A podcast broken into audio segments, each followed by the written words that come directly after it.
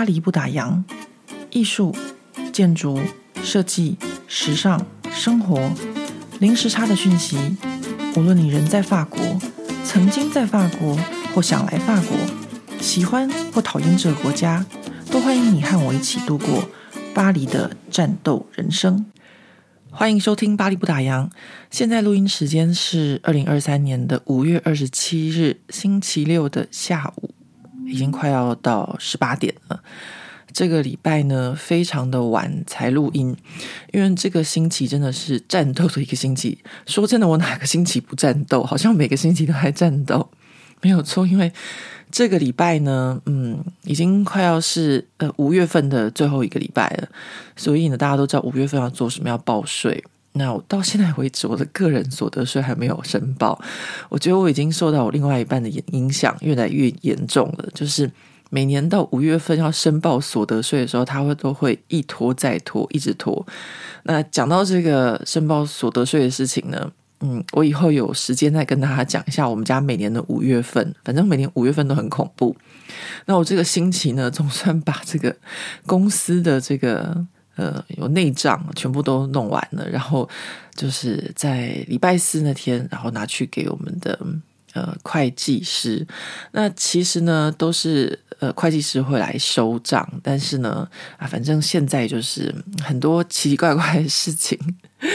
最近真的就是，嗯，如果有在法国或者在巴黎生活过的朋友就知道，就是什么样奇怪的事情都会有，所以我们的时间呢、啊，就是。嗯，怎么说呢？就是一个跟台湾不太一样，就是在一种很缓慢的状况下。就比如说，如果在台湾好了，你一天可以在公家机关，呃，可能或是银行，你一天可以办五件事。比如说，你可能早上先去银行汇个款，然后同时呢又去区公所干什么，然后下午呢又去，呃，反正就是所有的事情，一天我以前试过最多可以做五件事，或者说办个护照啊，或者申请个什么文件啊。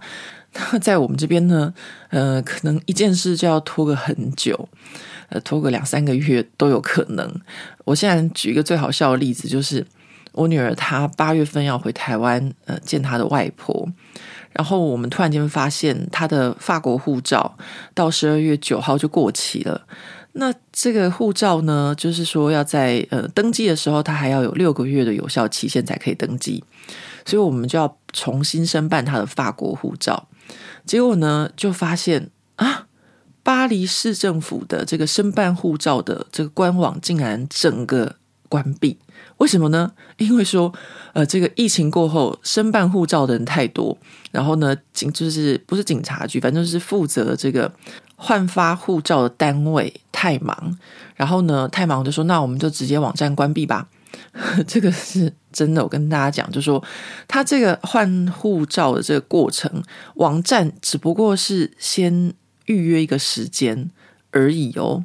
就说你要先预约一个时间，然后你去递交你的材料，然后呢，你要还要再等很久才可以拿到你的护照。现在竟然说，呃，因为太多人申办了，我们先关闭，不让大家换护照。嗯，这就是在法国的一个常态，就是我每天都遇到这种奇奇怪怪要打怪的，对的。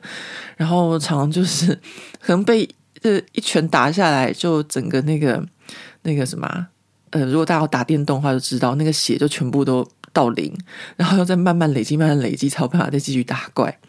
那大家会就问我说：“我这样的话怎么办呢？”啊，好险！我的另一半他不太像一般的法国人，我另外一半我是一个很没有耐心的人。那同时呢，他也是一个非常积极的人，所以他就找到一个办法，就是去外省办护照。既然巴黎市不能办，那我们就去外省办。也就是说呢。我们在外省的网站上预约，然后呢，必须要开着车子大老远跑去呃外省的地方办。比如说，你可能住台北，那以这个法国的那个怎么讲，这个国家大小来说，可能我们就要开到高雄去办护照。但是呢，还是一样，就是现在约七月份才可以，就是去就是。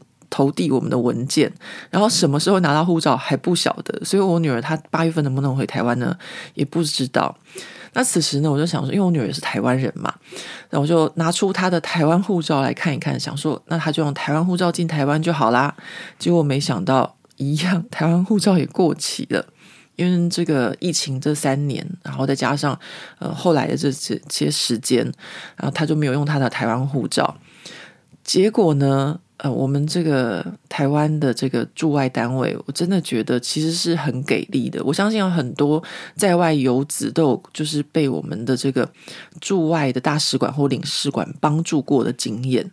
那现在呢，又是一样，我就上我们这个呃台湾驻法国的领事馆的网站看一下，哇，真的是大安心。就是 首先。不需要预约，你随时去都可以。每周一到周五早上几点到几点，下午几点到几点。然后呢，你甚至可以用邮件，就你可能住在外省，你直接就把东西寄过去就可以了。然后很明确的告诉你，我们需要五个礼拜的工作天。然后呢，收到了护照之后会打电话通知您，是不是非常的安心？然后转眼再看一下这个小巴黎的网站，说。我们网站直接关闭，因为太多人申请了。我真的是觉得啊，好，抱怨归抱怨哦，但是呢，我在这个国家生活，大概就是每天就是这样子。这个礼拜就是为什么很忙，就跟大家讲说，呃，一件事情很简单的，它可能会变得很复杂。一天一个小时会做好的，可能就变成两天一个礼拜。就举再举个例子来说，像有一天呢，我在外面的时候，也是这个礼拜的事情。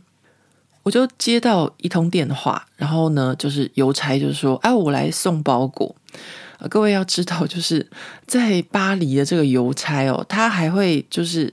要投递包裹，然后你不在，打电话给你，这就表示说对方至少是用了比较贵的这个邮资去寄的，因为有一些邮资比较便宜的，他就是包裹一扔丢在你家门口，然后呢，他也就是不会打电话，你就算门没有开，他也不管，就丢在你家真的是门口的地上哦，然后就说投递。那我接到电话呢，就想说，因为我不知道是谁寄来的包裹，然后我又不在办公室，然后办公室又刚好没人。那我就跟这个 邮差先生说，那不然这样子好了，你就把这个包裹呢先留在附近。我们没有便利商店，但是我们有那种就是跟邮局签约的这些店家，你留在那边，然后呢留下一张纸条给我，然后让我去领这样子。然后这个邮差先生就说好。然后他就走了，我就下午的时候呢，就想说就去每一次就是他们就有一个签约的店家嘛，你的地址是哪里，他就会放到哪边，我就去那个店家拿。那店家呢就说：“哦，你没有单据不行哦，一定要单单据，就算输入你的名字，我也没有办法找到你是哪一个包裹。”那这时候大家就会想说：“诶，这个店家也不就是？”店那么小，那店真的非常非常小，比我们的 Seven 还要小很多很多。那包裹也不就是一个柜子，你可以找一下有我的名字就好了嘛。但是呢，那是不可能的。就是在法国的店家，就是哦，我包裹那么多，怎么可能一个一个帮你找？去没有办法，没有办法，这样就是这样的态度。那这一间店呢，已经是我女儿的拒绝往来户了，因为我女儿真的就是觉得他们很糟，觉得他们态度太差。那这个时候呢，就说我一定要找到那一张就是纸条嘛。那我没有拿纸条，原因是因为我在我的办公室怎么样都找不到那一张就是邮差留下来的纸条。他还说他会留下来。后来呢，我就去找我们那个管理员，管理员就说没有啊，我没有收到啊。呃，他就想一想说，哦，还是他后来才丢的，在信箱里面，我还没看。然后打开信箱，就真的有一张就是邮差留下来的这个，就是怎么讲，叫做包裹。通知单上面呢，没有写收件人是谁，然后呢也没有就是什么字都没有写，就是留下那一张单子而已。好吧，至少我有这张单子，我可以再回去那一间，就是呃取那间小店取我的包裹了吧。于是呢，我又再回去那间小店。这时候小先生还是跟我说：“哦，不行哦，今天邮差去你那边的嘛，对不对？那你要明天才能来。” 这什么？什么道理？但是呢，就是这样子啊！我非常后悔我自己忘记这件事情。就是如果邮差当天他去送你这个包裹，你不在，然后呢，他跟你说：“哦，我现在已经把它放到哪一间店了。”但是你不能当天去拿，你必须要隔天去拿。反正呢就是这样子。我这间店呢就跑两次，然后今天呢还跑第三次，因为呃，我今天想说好再去拿一下我的包裹，结果呢这个店没有开。我说，是不是就是一件事情呢，要搞了好几次，然后才会完成。哎，不好意思，我现在发现啊，我在那边跟大家讲这个这个礼拜鸟事，就讲了十分钟。哎，我希望大家现在听到就是这一集到目前为止没有接收太多我的负面情绪。虽然我都是觉得很好笑在跟大家讲，但是呢，大家可能听完以后对法国这个国家感到很害怕。不过我跟大家讲，这个只是生活中的小事，就是。你可能一件事情要花很久的时间来完成，但是还是会完成的，我还是会拿到我的包裹的。不过只是就是过程是这样子而已。所以呢，希望大家不要就是听到我这个呃这个礼拜的这些呃小小的鸟事呢，就觉得这个是很负面的事情。这呢就是我的巴黎日常。好，那我们呢现在就要回到我们上一集的延续的这个主题。那自从呃上一集跟上一集之后，就有非常多的听众朋友留言给我，我真的很开心，谢谢大家留言。嗯、尤其是很多听众朋友，就是听到就是我教女儿学中文这件事情，大家都觉得非常非常的惊讶，怎么会花那么多的时间在规划，或是在呃安排，或是陪伴女儿学中文这件事情啊？那我觉得呢，呃，就像我上一集跟大家分享的一样，就是。我高中的时候定了一个十年计划嘛，那我后来真的就是花了十年的时间去完成我的这个计划。那我的个性就一个部分就是这样子，就是我是一个呃动作很慢的人，但是呢，我会慢慢的走到我的目标。呃，就是真的会花很久很久的时间。那我以前曾经在脸书上面跟大家分享过，就是呢，我一直有一个目标，就是希望可以在巴黎同时有五间博物馆有我们的作品。那听起来好像很简单，但是巴黎的展览因为更新的很快，大概每三个月就会换一档展览，所以呢，要同时在五间大博物馆里面有我们的作品，真的是很难。我最多最多就最努力最努力，都已经就是爆肝呐、然后很拼很拼的，但是还是只有四间博物馆。然后到现在呢，我还是没有突破这个目标。但是当我下定这个目标的时候，但已经是不知道，大概已经有十年了吧，十年前。但是我现在还是一直在努力的，就是要达到我这个人生的这个目标。就是说，我的目标可能会定得很远。然后呢，我的个性就是会慢慢慢慢的一直往这个方向走，一直往这个方向去努力。所以呢，嗯，大概就是这样子吧。每个人都有自己的个性。然后，呃，像我就是要我女儿学中文这件事情，大概也就是因为我的个性的关系。那有很多的呃听众朋友留言。那我也很高兴，就是有年轻的听众在，就是听巴黎不打烊的 Podcast。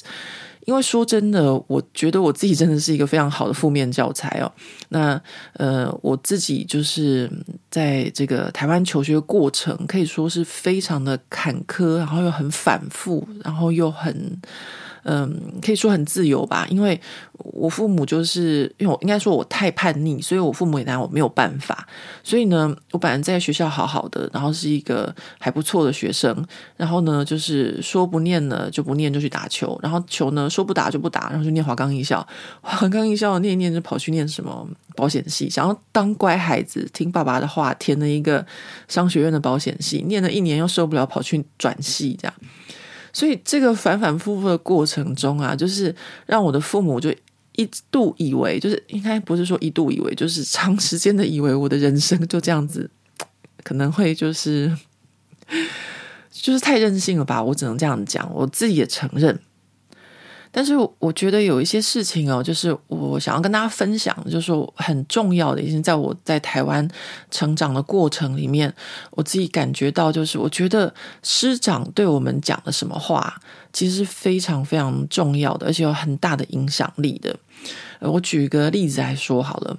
我在国中的时候有两个数学老师让我印象非常的深刻。第一个数学老师呢，是我在念卫理的时候，国一的一个数学老师。我常常在这个脸书上面跟大家分享，并不是说我爱记仇，而是说我觉得这个数学老师他深深的影响了我很多。那有的时候一个人的一句话，他会在你很年轻或很小的时候影响你很多。那他是好的影响还是坏的影响？那我们就不知道了。那我现在这么多年过后，我就觉得说，比如说像这个数学老师他的一句话，对我来说影响非常的多。然后呢，嗯，不见得是好的影响。就是我小时候呢就很喜欢看漫画。那我喜欢看漫画之外呢，我还很喜欢画漫画，就我很喜欢画画。我一直都是很喜欢画画，只是呢，我自己没有注意到这件事情，就是说，呃，在。呃，看漫画的过程中，就引起了我也想要去模拟这件事情，然后就开始自己画漫画。那就很小的时候，大概小学五六年级的时候，我父母那时候因为我弟刚生，诶，不是我弟刚生，就是我弟比我小五岁嘛，他从小的身体不是很好，所以呢，我爸在工作，然后我母亲在照顾我弟弟，那可能他们就没什么时间管我。那我大概五六年级的时候，就自己就会在暑呃，不是暑假，周末的时候。偷偷的，呃，去就是搭公车，然后跑到西门町那边参加，都是大人，都是成年人的漫画，呃，叫做什么？漫画同人志，对，应该是这么讲。那在那个年代哦，这已经是，我现在四十五岁，所以应该是三十几年前。其实那个年代，就是会去做这件事情的人还不是很多，因为那时候台湾还没有本土漫画家，没有几个啦。然后我那时候真的就是很小，就是小学生跑去参加人家的那个漫画同人会，然后就自己画漫画，然后把零用钱就是拿去买什么呢？拿去买网点和道林纸，还有压水笔，因为我们那时候古时候都是用这些东西来画漫画的。然后那个网点纸真的是非常贵哦，大家想想看，三十几年前，我记得一张网点纸到一百二十块台币，然后我都会就是用我零用钱去。就是买网点纸，然后自己画漫画。那嗯、我就是大概这样子，就很喜欢画漫画。所以一直到了上了国一的时候，然后去念卫理的时候，啊、呃，我还是一样，就是会这样子，在上课的时候觉得很无聊，我就在我的数学课本上画漫画。那为什么我会在数学课的时候觉得很无聊，然后画漫画呢？大家就是有听巴黎不达的 Podcast 的朋友应该都知道。当一个学生在课堂上觉得很无聊的时候，有两种可能，就是一他没有兴趣，二就是他都会了。那我呢，就是属于后者。其实我很喜欢数学，我从小就非常喜欢数学，然后呢，一直都是我父母心里面的好孩子、好学生。可能没有像我大姐、二姐那么优秀，但是呢，在数学这一个。就是科目上面，我一直都是拿满分，就是不需要父母太担心，也不用特别去补习或什么的。当然有跟所有台湾小朋友，就我们那个年龄的小孩一样，就流行嘛，去学什么那个叫什么呃珠算啊这些东西。但是我也就是轻轻松松，就是珠算啊，考检定考什么都没有问题。那上数学课的时候，就是觉得很无聊啊。为什么？因为老师讲得很慢嘛，所以我就在我的数学课本上面画画。然后那时候呢。呃，老师呢就发现了，然后就叫我站起来，然后就把我羞辱了一顿。他的羞辱的方法是什么呢？因为在我那个年代哦，卫理是一个就是私校，而且是一个名校，然后是一个贵族学校。因为那个时候还没有什么，呃，叫什么，就是其他后来的一些新的那种私立学校或是双语学校。那个年代的台湾就是比较有名的私立学校，大概就是卫理啊、在兴这样子的。好，那还有复兴，对，可是复兴我不知道，就是以女校来说吧，反正那个时候的卫理就是一个贵族学校嘛。那那时候那个老师呢，就叫我站起来，就说：“嗯，你觉得当漫画家可以赚多少钱？你的人生就是要当漫画家吗？” 反正就是用这样的方式在羞辱我，就是还有同时羞辱漫画和画画和这一切就对了。然后我当时就觉得非常非常的可耻，然后非常的丢脸。大家都知道嘛，就是那个年纪你需要获得同才的认同。然后我后来就再也不画画了。呃，这是一个让我觉得，呃，我的成长过程中一个师长呃给我带来的一个呃很。不愉快的一个一个回忆和一个经验，所以呢，我常常就是会跟大家分享。我觉得，呃，不管是老师啊，或家长啊，或长辈，当我们在面对就是年轻人或者小孩子的时候，我觉得要多给予一些鼓励，然后或是给予一些正向的思考的方式。而不是用这种就是比较呃羞辱的方式，或者是有些歧视的方式。就是像最近台大学生的事情，我觉得因为我们整个社会上有太多的歧视，所以才会让这个年轻的学生觉得这些东西是可以的。那其实呢，就是我们自己要先做好。那我刚刚跟大家讲了这一位数学老师，对不对？那同时还有另外一位数学老师哦，也就在就是国中的时候，后来我不是去打篮球了吗？那我去打篮球的时候常常很累，然后没有上课或什么的。那我那个时候的班导师就是一位数学老师。那这位数学老师呢，他就有看到，就是说，哦，我在数学这个部分的。这个天分还不差，所以呢，那时候他就常常就是上课的时候啊，然后我就就是像所有这个篮球队的同学一样，就很累啊，就趴着就睡觉或什么的。然后老师常常为了要就是要我起来听课，然后就跟其他同学就是说：“好，我现在跟你们讲一个学校八卦，但是呢，你们要把何桂玉叫醒，我才跟你们说。”其实他是为了要我听数学课，然后呢，我们同学就说：“哎，你快点起来，老师要讲八卦，你不起来，老师不讲。”然后甚至到我国三的时候啊，那因为以前台湾都是有补习嘛，就是班导师在外面就会开数学课啊，或者什么的。我从小就是这样子被逼着一定要去补数学，就算我数学考一百分的，还是得要去补数学。那我就觉得真的实在是，我们如果从小住在这个环境下的话，真的很浪费时间。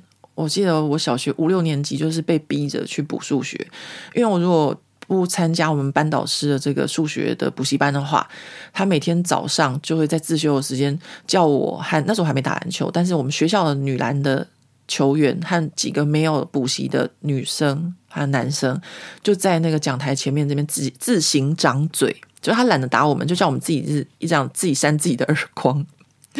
那我父母知道这件事情之后呢，就只好拿钱摆平啦，就是好好让他去补数学，因为我的成绩真的不用补数学啊。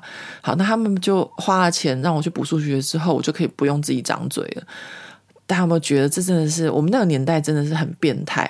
那我后来国三在怀生国中，就是遇到这个国三的数学老师的时候，他就完全不是这样子，他就看到说，哎，这个学生他就在打篮球，然后还。就是数学很其实很不错，然后就是觉得很可惜，他就跟我说什么，你知道吗？他就说，呃，你要是打完球就练完球还有时间的话，你就来呃我的数学课，就是他的补习班。他就跟我说，我不收你钱，免费的，你来，你来就好了。然后我后来真的有试着去上几堂课，但是因为篮球队真的很累，实在是就是我只能说是体力活吧。后来我就没有去了，但是呢，我内心对这老师是非常感谢的。就是说呢，我觉得呢，在我那个年代会有这样的老师，真的非常的少见。像我这个国三的这个怀生国中的数学老师，他是不是就像我女儿在法国小一的时候遇到那个老师一样？就他看到这个学生，他的数学有跟人家不太一样，他觉得他在上一加一还是就是对他来说太简单，他就想在旁边给他其他的东西，让他动动脑。那我觉得，我们的社会上需要有更多像这样子的老师，我们才有办法提拔出就是有不同天赋的小孩，而不一定是数学，你有可能是音乐，你有可能是绘画，你有可能是各行各业。那现在我们就要回到，就是我今天应该跟大家分享的主题的，就是我后来来法国念书的事情。好，我现在已经讲了二十三分钟了，各位，如果你在跑步的话，你跑了二十三分钟。二三分钟可以跑多远呢？我可能没有办法跑多远，大概三公里吧，或是对，差不多三公里。好，那就或者你可能在开车，或是你可能是哪位同学，你正在去补习班的路上。那我现在要跟大家分享我后来来法国念书的情况。那上一集就讲到说，哦，父亲过世，然后隔年就来法国念书。那一般来说呢，来法国念书，因为法国不是我们的第二外语，我们第二外语学的是英语嘛，所以呢，大部分的同学们都会选择先念一年的法语，然后再考，就是你想要念的这个学校。那我比大家晚了半年，呃，当初呢，我报名的这个学校呢是在南部，法国南部一个地方叫做 Aix-en-Provence，叫做艾克斯普罗旺斯，那它离巴黎很远。那我当初报这个大学的一整年的这个语言的课程，那讲到这个呢，就要讲到说，当初我来法国念书的时候，其实我真的要跟他讲说，我当初就是一个死小孩，然后就是一个很很讨人厌的东区女孩，然后反正就是嗯死屁孩吧，然后又骄傲，然后反正我自己承认，因为呃年轻的时候真的就是大家都觉得自己都很了不起。所以呢，那时候要出国之前，我们就有一个论坛，然后就有一个女生跟我说，她说：“诶，我看到你也要去法国念语言学校，那我也要去，那我们可不可以一起作伴？这样子的话呢，就就是不会觉得很孤单。”我当时哦，就一口回绝她说：“我才不要嘞！我去法国我是要去念语言学校，如果我们两个一直在一起，那不就是讲中文吗？我的法文怎么会进步呢？”诶，大家听到这样子，是不是觉得我这人真的超级讨厌？我现在自己每次想到这件事情的时候，我都会觉得就是面红耳赤，然后觉得很羞愧。所以呢，好吧，如果我有在听这个节目的，就是年轻学生们，呃，他呢，如果以后要出国念书，我现在就跟大家讲，就是不要像我那样子回复人家。为什么呢？因为后来呢，呃，这个在网络上跟我联络说要一起。去法国念书作伴的这个女孩子，她就在网络上联络我，就问我说：“诶，鲑鱼，你到法国念书了吗？”然后我那时候不是父亲过世嘛，我就跟她说没有。那后来呢，人家还是非常友善的，然后跟我联系，然后还跟我说：“哦。”你到巴黎的那一天，刚好就是我也会去巴黎，因为我们通常学语言都在外省。然后他就说我要去巴黎，就是呃陪我表妹，我表妹到巴黎玩几天，所以呢，我们或许可以碰面。好哦，现在开始就是要跟大家分享，我就要到巴黎，到法国念书了。我的人生从就是台湾到了巴黎，到了法国之后，就是。不停、不停、不停的出现无数、无数、无数的贵人啊！从现在开始，从这一刻开始，就是各式各样的神奇和各式各样的贵人。首先呢，我是在一月中啊，要到巴黎，那时候我完全不知道要怎么办，因为。我在法南申请的学校怎么样都不回信给我们。我现在已经知道，我以前当初完全不晓得。就是我本来要申请法国念书的时候，我另外一个同事他申请到德国念书，人家一个礼拜就会得到这个德国的回复。我整整等了半年，那个南法的学校才寄了这个注册通知信给我。所以呢，当我跟学校说，呃，我就是家里面发生一点事情，可能要就是暂缓。这个学就是学业的事情都没有任何的回复，所以我那时候完全不知道该怎么办。我只是就是预计这样子，就是一月中先到巴黎，然后之后再看我的语言学校该怎么办。那我就一月中呢要到巴黎，要住哪里呢？很多的留学生都会问这个问题：是要住旅馆啊，或是要住什么地方？此时呢，我的人生的第一个贵人就出现了。哦，不能说他是我人生的第一个贵人，应该说我的法国求学之路的第一个贵人就出现了。他是我一个台湾朋友的朋友。那这个女孩子呢，她在巴黎念的博士学位。那刚好呢，呃，我要去念书的时候，跟她刚好就是完成她的学业，她要回台湾，所以他就跟我说，他说呢，呃，他把他的房租付到一月底，就是让我可以住两个礼拜。然后说，在这两个礼拜时间呢，你就可以赶快去找房子或是什么的啊。重点是我要给他钱，他还不愿意收我的钱，他就说没关系，不用。然后在出发前，我还记得我们约在这个东区的一个小酒馆里面。现在讲东区，大家都会觉得没落，可是，在我们那个年代，东区可是很夯的呢。我们就在东区的一个叫什么意大利小馆还是什么的，忘记了，小意大利还是什么的一个酒馆里面。他就把他巴黎的家里面钥匙给我，画了一个巨细靡遗的地图，告诉我怎么去到他家。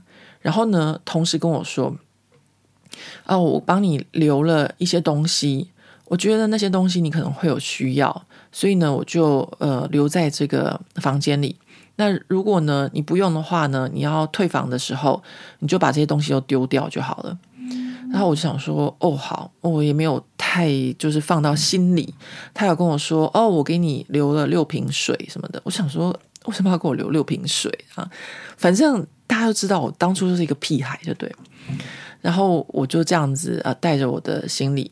然后那天呢，我记得，因为我第一次到巴黎那一趟哦，我的行李总共是五十六公斤。我当时的心境就是，我父亲刚过世，所以我有一种就是放逐自己的感觉，然后就带了很多东西啊、书啊什么的。然后五十六公斤的行李，那个时候很年轻，然后又想说自己是留学生，也没有想太多，就按照他给我的路线，就是搭地铁。他有想过五十六公斤的行李，那时候是呃两个大行李箱，还有一个很大的那个呃一个像手提袋一样的东西，非常的重。然后我自己一个人又要搭这个地铁，然后呢又巴黎的地铁又没有那个电扶梯，所以呢我都是这样子搬上一个行李。然后呢，再下来再搬另外一个行李。但是呢，因为我知道就是巴黎的这个窃贼很多，所以我在搬这个行李从 A 到 B 点的时候，我的眼睛必须要一直看着 A 点的那个行李，免得它被偷走或什么的。大概就是这样子吧，搬了很久。我跟大家讲，如果现在有同学想要到法国念书的话，我觉得啊，其实可以在戴高乐的机场搭一部计程车就好了。其实该花的钱还是得花的，但我那时候呢，真的是完全没有任何的概念，因为那时候网络也不是很发达。有人跟我讲怎么走，我就按照他的指示就这么走了。但是没有想到自己的行李这么重，于是呢，我就在寒冷的冬天一月中搬了我的五十六公斤的行李，总算到我这个朋友的家。然后一到的时候，呃，大家知道，就是巴黎的冬天，外面可能很冷，但是室内都是很热的。然后我又搬了那么多的行李，对不对？于是我就觉得，天哪，我的口快要渴死了。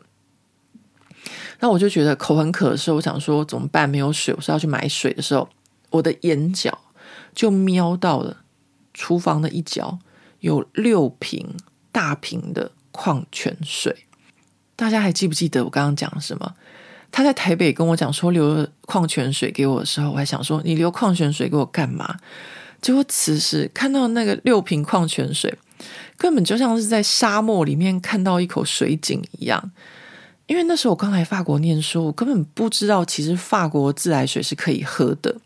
我这时候想到说没有水怎么办？要煮水吗？还是什么的？然后就是看到那六瓶矿泉水，我真的觉得怎么会怎么会这么刚好？怎么有六瓶矿泉水呢？然后也直到很后来，很后来，我才想起来他在台北曾经跟我讲过这句话。那我就在他的这个小房间的小小的套房里面生活了两个礼拜，就不停的上演像这个矿泉水一样的事。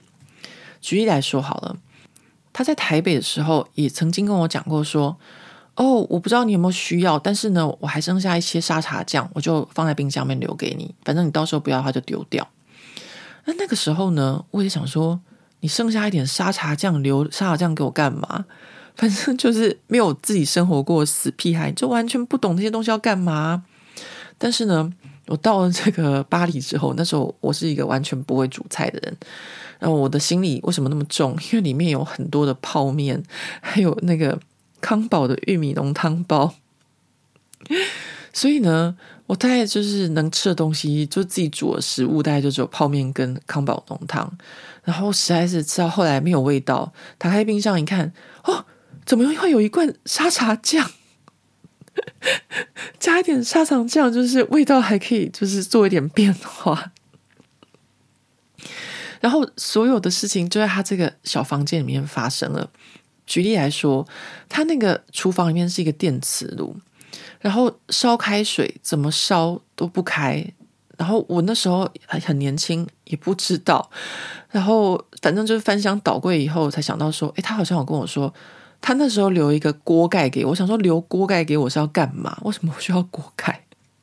后来我才知道，原来烧水要把盖子盖起来，它才会滚。因为呢，在法国就是那种电磁炉烧很久，它的水都是不会滚的。而且我那时候真的就是没什么人生经验，不会煮菜，什么都不会，连烧水要盖锅盖这件事情都不知道。好，那时候我已经二十几岁了，各位。然后呢，还不止这样哦，还有什么呢？比如说，我那时候要申请学校。好，那时候我的心里的想法，我跟大家讲过，就是我想要念这个古迹维护。所以呢，我一到巴黎，第一件事情就是去找这个古迹维护的有这个建筑学校。那我到建筑学校那一天呢，是法文完全不懂的，我只听懂了一句话，他就是那个建筑学校的这个秘书室的小姐跟我说：“你如果要报名的话，下个月就要考试了，那你到底要不要报名？”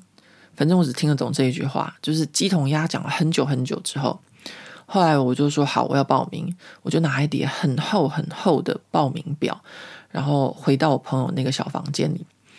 那我那时候的发文程度啊，拿了那个好像十七页还是十八页的这个发文的这个申请学校报名表单。那个时候还不是网络申请，现在全部都是网络申请，非常方便，你还可以用谷歌翻译什么的。我那时候拿到全部都纸张的那个报名表单，而且呢，我那个年代也没有什么法文的翻译机，更不用说手机可以翻译这件事情。我打开来，我第一个字就看不懂。第一个字他知道什么嘛？第一个字就是嗯，要你填你的姓，然后第二个字也看不懂。第二个字是什么？就是要填你的名。于是呢，我就在我那个朋友的。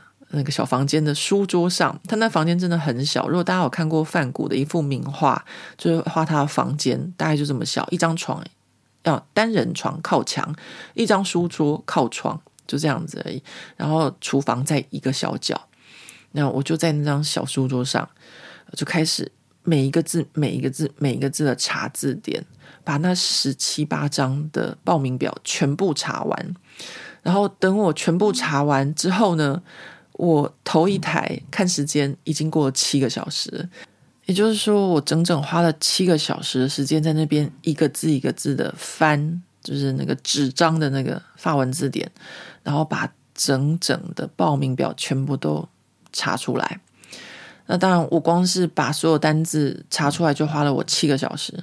那之后呢，还要填那份报名表，所以我就在那个朋友的这个。小套房里面花了很久的时间，再把那个报名表填上去，然后最后呢，他就写说：“呃，你把这份报名表寄回来的时候，同时还要附上回邮信封，跟好像有什么呃，比如说回文针还是什么东西几个这样子啊。”那时候我想说：“天哪，我要去哪里买这个东西呢？”因为其实，在法国就是。呃，文具店不像在台湾，你在台湾也可能要知道吧？一个外国人来说，你怎么知道要哪里找文具店呢？对不对？你也不会晓得说，哦，我要去九大文具还是什么什么这样。那我那时候就是这样的情况。他说：“天哪，我要去哪里买信封？我要去哪里找什么回纹针还是什么的？”我就有一天下午就专门跑在路上找，然后想说怎么办呢？找不到。呃，那时候真的是什么都不懂。然后呢，就有点沮丧，就回到朋友的小房间。结果呢，转头一看，所有的东西都在那边，我所有需要的信封、回纹针，甚至邮票都有。然后，我真的觉得我那个朋友真的是太神奇了，就他已经预见了所有我会发生的事情。所有东西都留给我了，所以他呢，就是我在法国求学路上遇到的第一个贵人。大家听到这边有没有觉得是一个很神奇的贵人？啊，现在想想，回头看自己，真的是觉得自己非常的幸运。所以呢，那时候我要离开他那个小套房的时候，我就把他留给我的所有东西全部带走，因为我相信我未来在法国奋斗的路上一定还会再用到。的确。后来有些东西呢，我就用到了。举例来说，他留了一个收音机给我。那时候我也觉得我不太需要收音机。然后后来呢，就把收音机带着。那个收音机呢，就是我后来练习听力、听广播很有用的东西。然后他还留一个很奇怪的东西给我。我那时候不知道是什么，就是一把就是那个头很短的刀子，然后又没有什么，就是没办法切东西这样。那时候怎么看都看不懂。后来我才知道，那是一把就是开生蚝的刀子。那果然，他给我的一切的东西哦，到我就是，我想想看，他要留给我什么？他还有，对，他还有留给我一个超级迷你的大铜电锅。那个大铜电锅啊，我用到后来，我女儿大概好像三四岁的时候吧，才把它给了另外一个人。大家想想看，他留给我那个大大铜电锅，他说是别人留给他了。那他在法国念博士，少说也要十几年的时间，然后再给我，我用了十几年，所以那个大同电锅，它少说也有二三十岁哦，然后都还是非常的，就是非常的好，甚至比我后来新买的还要好。我真的这么觉得，我另一半这么觉得，我另外一半也是那个台湾的大同电锅的爱好者，还到处跟人家推荐。那这位把他巴黎的房子就是免费让我住两个星期，还留了那么多神奇事物给我的朋友的朋友，说真的，我这辈子只有见过他一面，我后来也不知道他变成怎么样子。他就是我在这个路上遇到的第一位贵人啊！我不知道他有没有可能会听到这个 podcast，我觉得机会是很渺茫，但是呢。如果刚好有机会听到的话，我真的很希望就是他可以就是接受我小妹一拜，然后我就会像那个日本神话里面一样，就是白鹤报恩。就是我不知道大家有没有听过这个白鹤报恩的故事，就是那个白鹤然后衔自己的，就是把自己的羽毛拔下来，然后织成布，然后就是呃报恩当初救他一命的那个那个人这样。好，这是其中一位。然后呢，还有另外一位呢，就是刚刚我跟大家讲的，就是要找我一起念语言学校作伴的这位朋友。他那时候呢，我不就是很无情的拒绝他嘛？但是呢，人家却就是怎么说呢？不离不弃。那时候还不算是不离不弃，大家听到后来才会知道，他后来还是有跟我联络，而且还跟我说，他刚好就是。我在巴黎那段时间，他表妹在巴黎玩，然后他来陪他，我们可以见面嘛？于是呢，我们那时候就见面了。那他就问我说：“哎，那桂玉，你现在还要再去南法念语言学校吗？”我就跟他说：“我说我不晓得耶，因为那个南法的学校一直没有回复我的信。我现在跑过去，我也不晓得他们会不会就是可以让我就是去念这个语言班。然后这个同学呢？”他就是我留发的第二位贵人，他就跟我说：“他说那不然这样子好了，那你来杜，就是中部的杜尔这个地方，他说你来这边呃念语言学校，这个地方呢是全法国就是法语发音最标准，也就是没有口任何一个这种口音的地方，比如说亚尔萨斯有亚尔萨斯的口音，然后南法有很重的南法腔。”然后东南部那边啊，西南部那边有很重的这个这个腔调。他说呢，这个中部这边呢是没有就是奇奇怪腔调的这个法语区，那就是罗雅尔河这一带，就是这个整个这个高卢文化这个孕育的这一个地区。然后他就跟我说：“他说很多的，就是各国的外交官或者外交人员，他们都会被送到这个地方来，就是培训他们的呃外交人员，因为就是法语发音最好的地方嘛。然后他就跟我说：他说，而且啊，你现在如果过来的话，刚好有一个台湾留学生，他们那一栋房子啊，有一个空房。”你可以去问问看房东可不可以让你住这样子。那你如果来这边念书的话，你可以先来我这边，然后打地铺啊或什么住几天都没有关系。大家没有觉得真的是超级感动？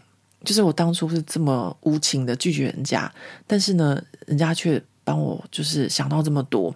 那当然还有一个很重要的原因，他就说哦，如果你之后要跑考这个巴黎的学校，从 t o 到巴黎，你坐这个高速火车 TGV。只要一个小时就到了。那你如果是去南法呃念语言学校，你跑来巴巴黎考试的话，那要坐很久的这个车程，然后当然车票也贵很多。那后来呢，我就觉得哇，这个真的是非常打动我，因为离巴黎很近嘛。我那时候要考就是巴黎的这个建筑学院。然后呢，还有一个事情就是，诶，我不用再到处去找地方住。其实那时候我真的还没有什么，就是。没有什么概念，我那时候还不晓得说，原来在法国我要找一个住的地方有这么困难。那我那时候呢，就呃就说好，那我就去这个杜尔这边念这个语言学校。然后我那个同学呢，他人就超级无敌好，他陪我去学校注册，他陪我去警察局办居留证，他带我去银行开户。啊，大家要知道一件事情，就是说。你在法国去呃警察局办居留证，你必须要有银行；你去银行，你必须要有居留证。反正就是你不可能同时去办这两件事情的，所以你一定要有一个东西先拿到手，你才可以去办另外一个东西，因为他们两边都要对方的文件。这个荒谬的这种要求，一直都是所有有留法经验的学生们都有过的。那那时候呢，我这个同学他就很好，要带我先去开银行。他说：“你银行先开户了，你就可以办得下来这个呃居留证了。那因为呢，银行呢其实需要介绍人的。那我在这个银行我已经先开户，我当初也是呃我的房东帮我介绍来开户的啊，所以呢，我现在帮你去介绍开户，那你就可以先有这个再去办那个。那我这个同学呢，就在寒冷的冬天哦，就先陪我去银行开户，然后再带我走很远很远很远。”因为那时候那个 tour 就没有什么交通工具，就要走很久，然后去呃警察局啊、呃，去警察局之前你还要先去买什么呃印花，反正就是要付钱嘛，就是你要办这个证件，你不是给他现金，你要先去买像邮票一样的这种东西，然后呢又带我去就是安顿啊什么什么的，就是把我全部都照顾好。再想想我当初怎么拒绝他的。我真的是，我真的是觉得，哎呀，现在讲起来，我还是全身起鸡皮疙瘩，然后为自己感到羞耻啊！所以呢，我的人生呢，呃，大概也就是要用我的一辈子来感谢这位当初的这位好朋友，他到现在都还是我的好朋友。所以我常常呢，就是 每次预购什么东西的时候，我也知道他爱吃，然后又爱喝酒，然后呢，就会寄给他或什么的，就是。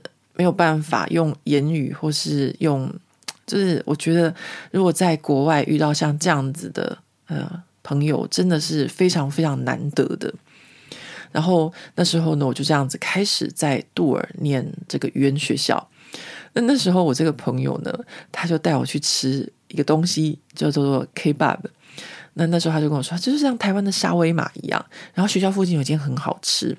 那大家都知道。留学生哦，或者说在法国比较没有钱的人，就会去吃这个 Kebab 沙威玛，因为它真的是很大一份，然后就可以吃得很饱，也有肉，这也是重点。那我们学校附近呢，就有一间印度人在卖的这个沙威玛 Kebab。那他的这个印度人自己做这个 Kebab 的饼皮就非常的好吃，它里面的时候还可以加那个 cheese，它其实就是用印度饼在做这个沙威玛的饼皮。然后呢，我们就常中午的时候就去那边吃 Kebab。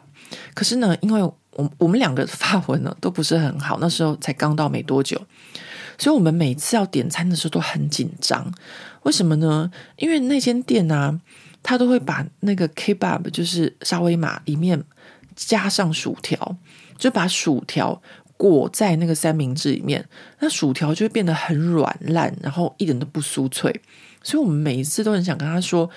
哦，我们把薯条分开放，可是呢，因为我们的法文实在太差，然后完全不知道怎么沟通。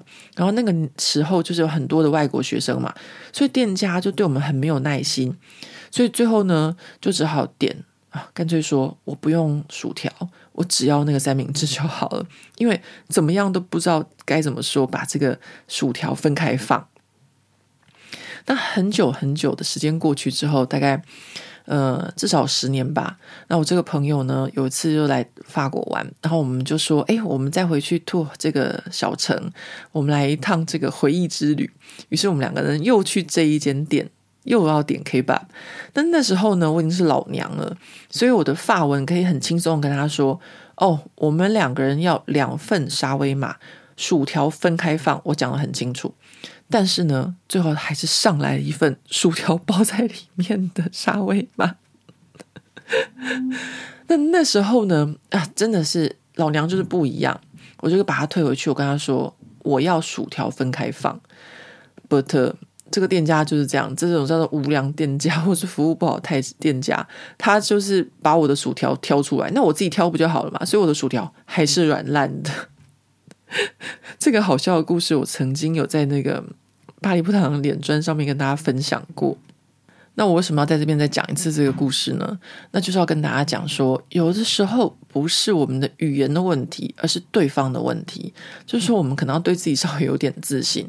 也就是说，这个店家他就是这样，他就是一辈子就是把薯条裹在这个 三明治里面，然后软烂的薯条，那你怎么跟他讲都不会有用，那就不是你的问题了，跟你的语言好不好都无关。好，那我后来呢，就是在这个 Tours 这个地方，呃，就学我的法文。那我的法文程度非常的差，但是呢，嗯、呃，我却一下子就考到了这个学校语言学校的第三级。语言学校的法文程度也不过六级，就是一二三四五六，最好就是第六级。那我的法文程度那么差，为什么会一下考第三级呢？那就是我之前跟大家讲过，就是我在台湾念书的时候，曾经在师大法语中心学过一年的法语嘛。那在那个一年当中呢，我了不起就是学会了一个现代式和一个过去式这两个时代啊，就是这两个动词的时代。但是呢，嗯、呃，我有一个小小的优点，就是呢，呃，我学过的我就会很认真学，也就是说，虽然我学的很少。但是呢，我却都没有忘记，我也不会出错，所以就在入学的这个笔试的过程中，学校就以为我会这两个时事，所以我就可以直接跳到三年级。其实完全不是。老师第一天上课，我什么都听不懂，而且他教了一个非常非常困难的时态，叫做 subjunctive，中文好像叫做中文叫做。好像叫做起始句、起始时态还是什么的，不好意思，我刚想了很久，刚空白时间 就是我在想，我忘记中文叫什么，真的就是一个还蛮复杂的时态，然后很多法国人都会用错这个时态的动词。那我第一天上课呢，我就记得是星期一，然后我就看到老师在非常非常生气的羞辱我们同班的泰国留学生。那怎么回事呢？就是老师就说，这个我上礼拜五就已经教过你们了。那这个东西其实一点不难，就是死背就好了。为什么你们连功课都没有写？这样，老师又开始叫同学这样轮一圈，然后回答这个问题，这样，然后每个人答出来。然后老师就是非常非常的生气，就说：如果你们用这样态度学泰文的话，也不会学好。然后那些泰国学生就非常非常皮哦，因为那些泰国学生他们其实很年轻，他们只有十八岁。然后他们是拿那个泰皇奖学金到法国来留学的。那我觉得同学很有趣，就是我跟他们同班时间非常短暂，好像就是差不多只有五个月吧。我就看到他们的性别正在改变，就是本来是男生，然后慢慢慢慢就变成女生这样子。然后他们还会上课的时候就跟老师说：“、哦，你们那个法国那个那个舞厅放音乐真的太烂了，根本没办法跳舞。” 反正就是很有趣的这个上课的过程。那我第一天上课呢，就是要上那么难的东西，然后我就看到老师在干掉那些泰国学生。那我就想说：天哪，这个我完全听不懂诶。然后换到我的时候，我根本就不懂啊，因为我连课都没上，我怎么答出来？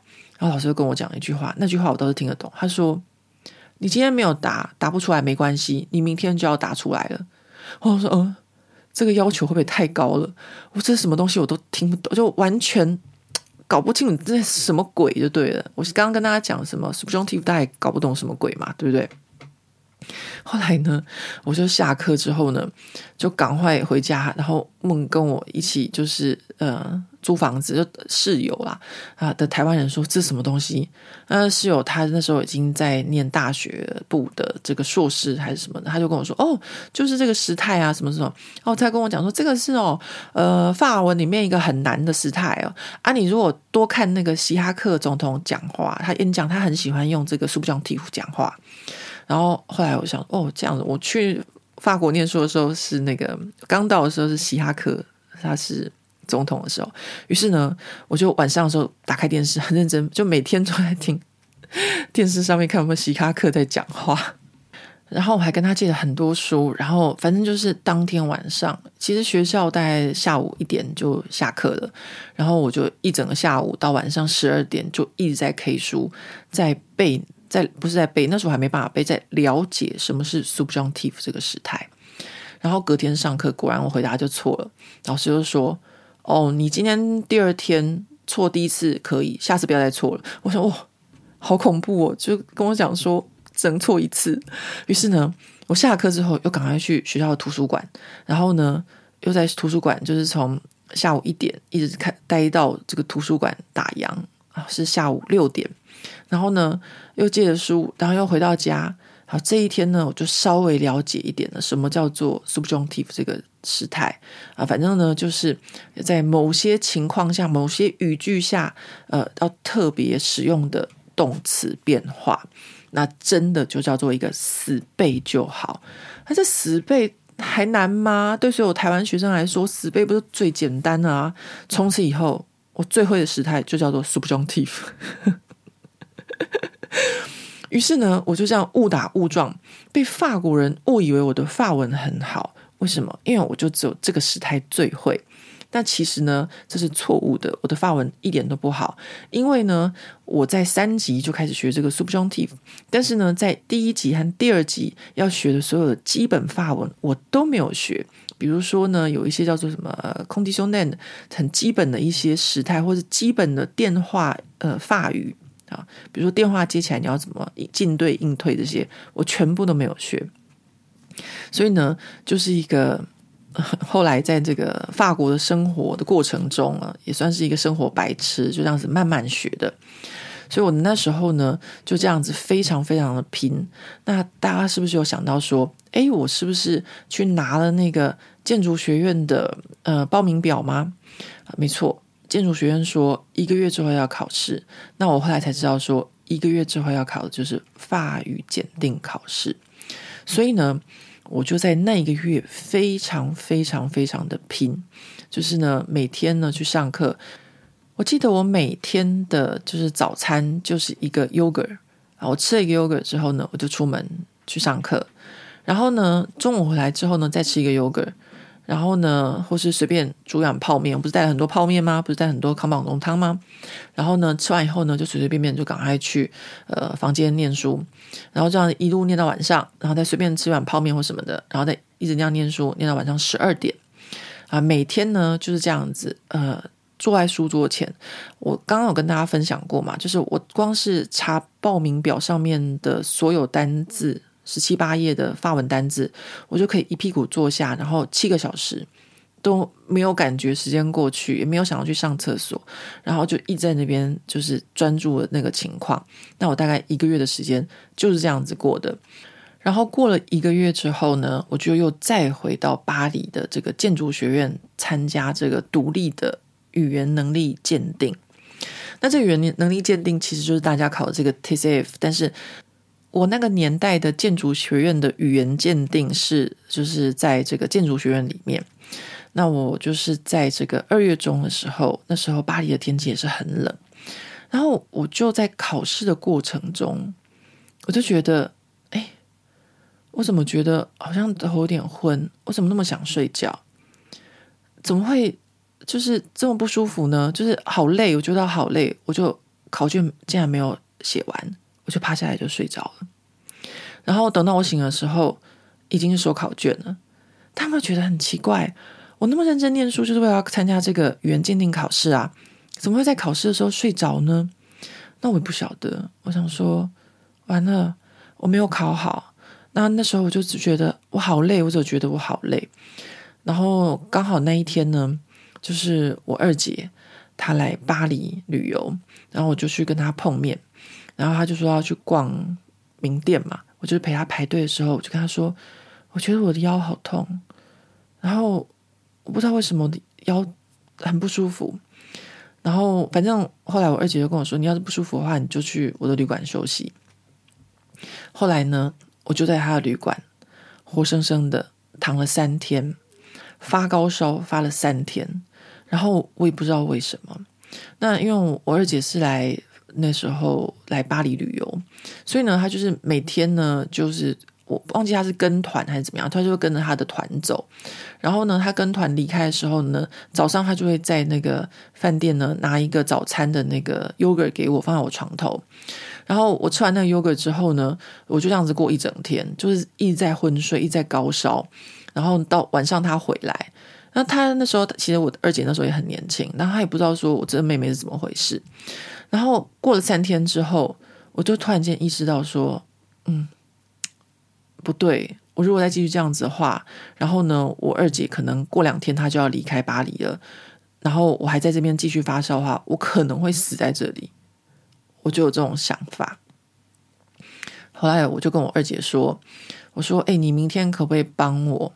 就是呢，呃，一起拿我的行李到我一个就是住在巴黎的同学家。好啦，刚刚大家已经听到了第一个贵人，第二个贵人，我现在第三个贵人登场。第三个这个贵人呢，他可是救过无数次性命的一个贵人。其实我那时候就是在考试的时候。”不是睡着，我那叫做昏倒，但是我自己没有感觉，因为我太专注在我的考试上面了。后来我发烧，我腰痛，其实我是肾发炎了，因为我在念书的时候一坐下去就七个小时，然后吃泡面，不喝水，不上厕所，所以就非常非常严重的肾发炎到这样子的程度，真的都是到最后一刻，然后我到我同学那边，我同学他才带着我陪我去，就是。巴黎市中心的医院急诊，才知道说，哦，原来是这么严重的一件事情。然后呢，把我带回他家，然后煮饭给我吃，然后照顾我，到我的是不是身体恢复正常，我才回去吐，就是我的语言学校的那个地方，去那边就是继续我的学业。是不是又出现第三个贵人呢？啊，这真的是。我这边要跟大家讲，就是呢，当我们很专注在做某一件事情的时候，真的要特别小心。我就是那种一旦很专注，就会花好几个小时，完全就是没有感觉到时间流逝，然后坐在那边都不会动的人。好，那好，我现在要讲到这边，我才在语言学校，诶，就已经讲了一个小时有一分钟。那我今天的目标就把语言学校先讲完好了。啊，语言学校呢就这样子，反正我第一次考试，那肯定成绩是不会好的。不过呢，各位朋友们，我就在这个语言学校念了三个月之后，又去考同样的考试，我的成绩简直就是无比的好，就是一下子呢就考到很好的程度，尤其是在这个。读跟写的部分，那听跟说就没有那么好。还有就是问我的法文老师说：“我说老师，为什么我的这个读写跟我的听说差这么多呢？”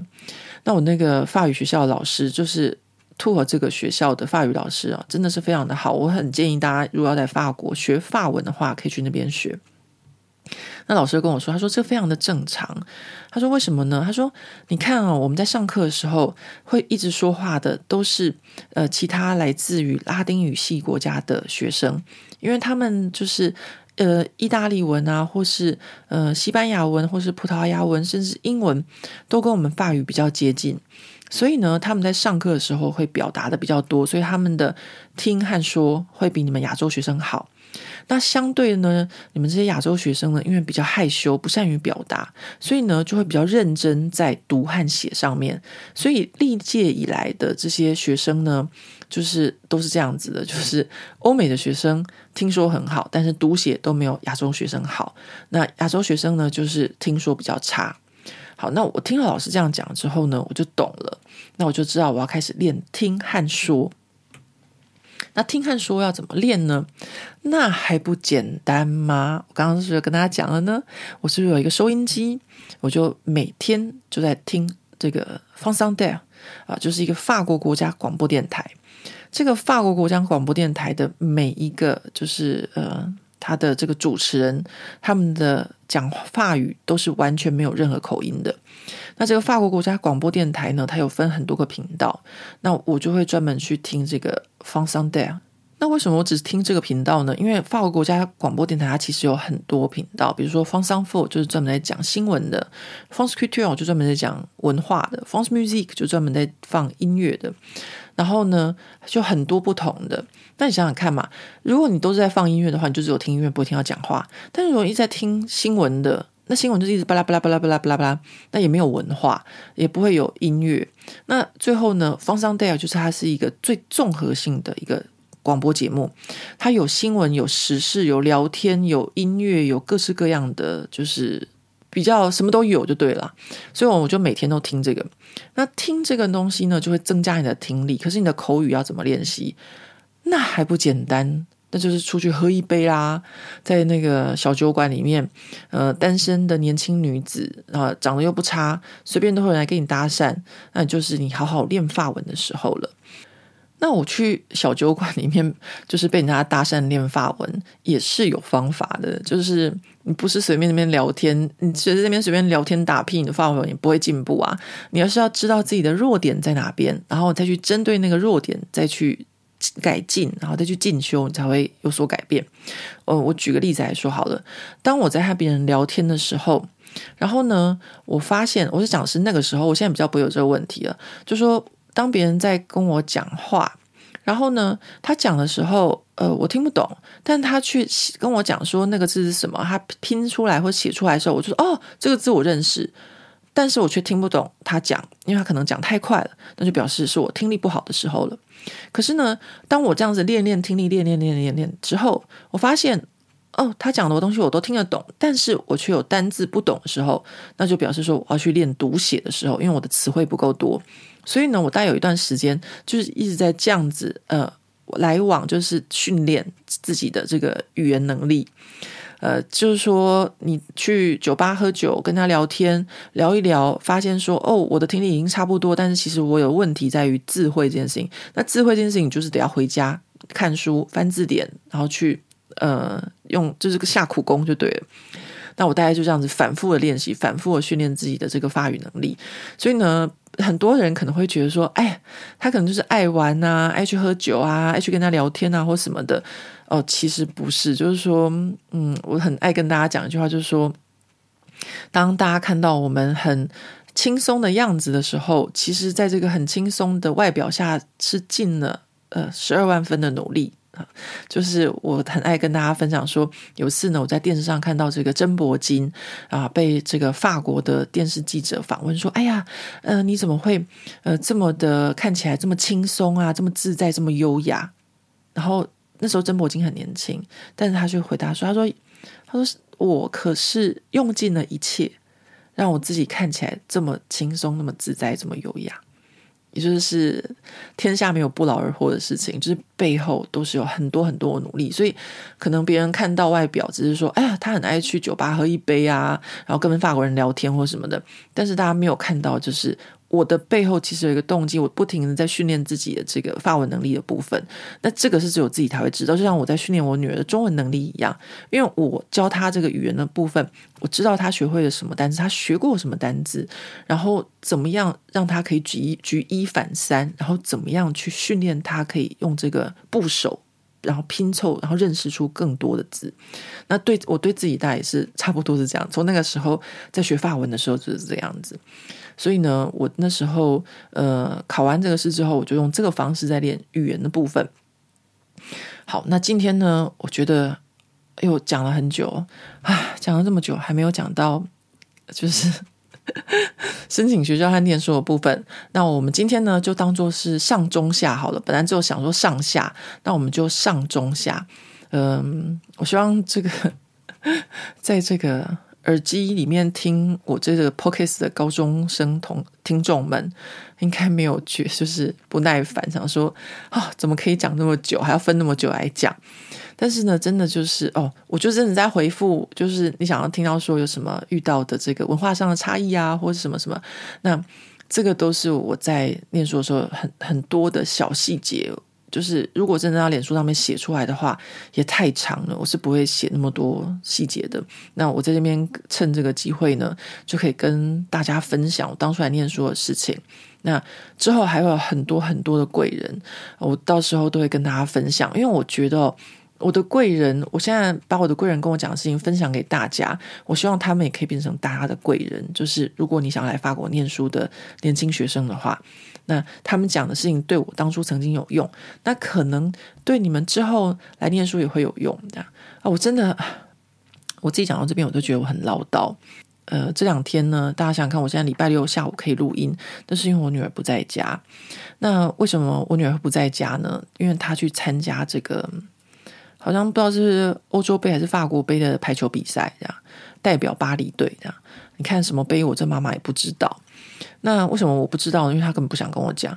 然后他早上呢，就是呃要出门，他就自己很早就起床，然后行李全部都收好啊，什么都不用我叫他，也就是完全没有鸟我的情况就对了。但是，但是有一件事情真的让我觉得心里非常的不平衡，就是他竟然问他老爸说要不要送他去车站，他没有问我，他是问他爸哎，哦，可恶！我今天早上还做了那个鲑鱼的三角饭团和那个。呃，鸡肉三角饭团给他当带在路上当午餐吃，他竟然完全没有问我，然后我就觉得很伤心。然后中午的时候呢，我就问我另外一半说，为什么他不叫我就是送他去车站？然后大家知道我另一半怎么说吗？他竟然跟我说，他说。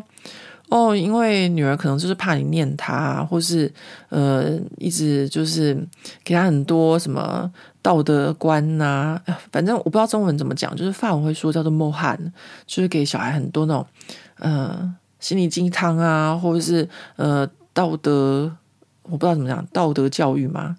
还是什么的，反正就是 CCDM 就对了。我想说，我有那么爱 CCDM 吗？我刚刚讲到最后的时候，就是跟所有的那个。